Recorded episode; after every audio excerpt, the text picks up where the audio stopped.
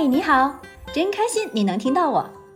我们是一对爱自驾旅行的八零后夫妻，一个呢喜欢拍照，一个呢喜欢写文，一个痴迷开车自驾，一个永远愿意陪着他到处疯。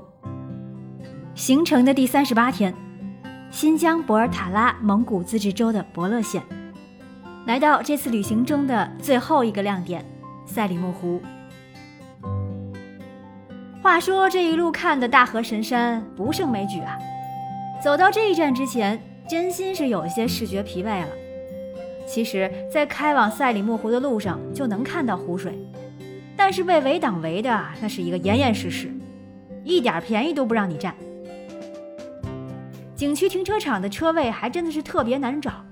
当时天气阴沉，斜风阵阵，所以并没有对赛里木湖抱有太多幻想。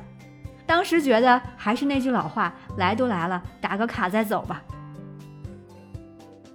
游客可以乘坐大巴，也可以在大厅办理租车手续。我们选择了租车，这样游玩起来相对比较自由。景区的电动车是四个小时五百块钱，押金三千，还车后退还两千，三十个工作日后看有没有违章，然后退还五百块钱。办理过程相当的慢，需要耐心啊。跟停车场的天气阴沉相比，没想到进入景区后的天气居然好的让我想哭。入口处的游人比较多，都在停留自拍。我们继续往里，果然清静了不少。看着右侧的湖水，只感觉一种沁人心脾的蓝色压得我好像不能呼吸。湖畔鲜花盛开，从远远的山脚一直铺展到湖边，天空是纯粹而明净的蓝色。那天的云彩刚刚好，投到湖水里有波纹婉转的蓝色和阴阴晕晕的白色。湖面很平静，但那感觉又和扬州雍措不同。洋湖就像高高在上的女神，赛里木湖就像落入凡间的仙女。然而，还有赛里木湖有水怪兴风作浪的传说呢。清代地理学家徐松。在《西域水道记》写到赛里木湖的篇章时，曾描述到：住赛里木湖的士兵在傍晚时分看到湖中有一只大脚多须的青羊露出湖面。这只怪物一出现，地面上便狂风骤起，雷雨交加，湖中波涌浪翻，雾障弥天，木马嘶鸣，居民躲闪不及。清朝乾隆年间。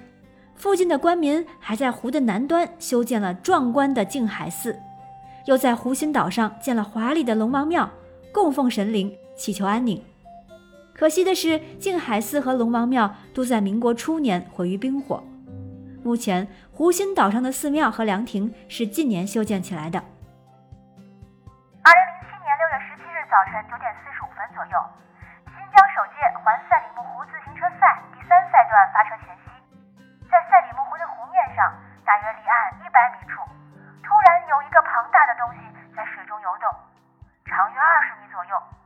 大家纷纷围拢在岸边，对着湖中指点，大叫。过了十分钟后，白色露出水面的部分渐渐沉入湖底，湖面又恢复了往日的平静。后来，央视还报道了此事。据说，上个世纪七十年代以前，湖里没有任何鱼类，是生命的禁区。后来，新疆生产建设兵团进行养鱼实验，引进了十几个品种的冷水鱼，但由于赛里木湖的水温太低，鱼不能繁殖。直到上世纪九十年代以后，引进了高白鲑、凹木白龟和三文鱼等冷水鱼到赛里木湖，才有鱼生存。专家还没有找到证明赛里木湖中存在不明水生物的证据，赛里木湖水怪仍然是一个未解之谜。呜，摇摇头，不过是些茶余饭后的谈资罢了。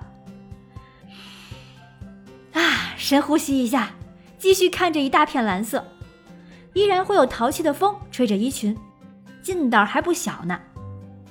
沉浸在这美景里，灵魂在问着自己：行程即将结束了，我好像听到什么东西碎了。嗯，是的，有一样东西碎了，我的心。下一集，我们在乌鲁木齐报了警。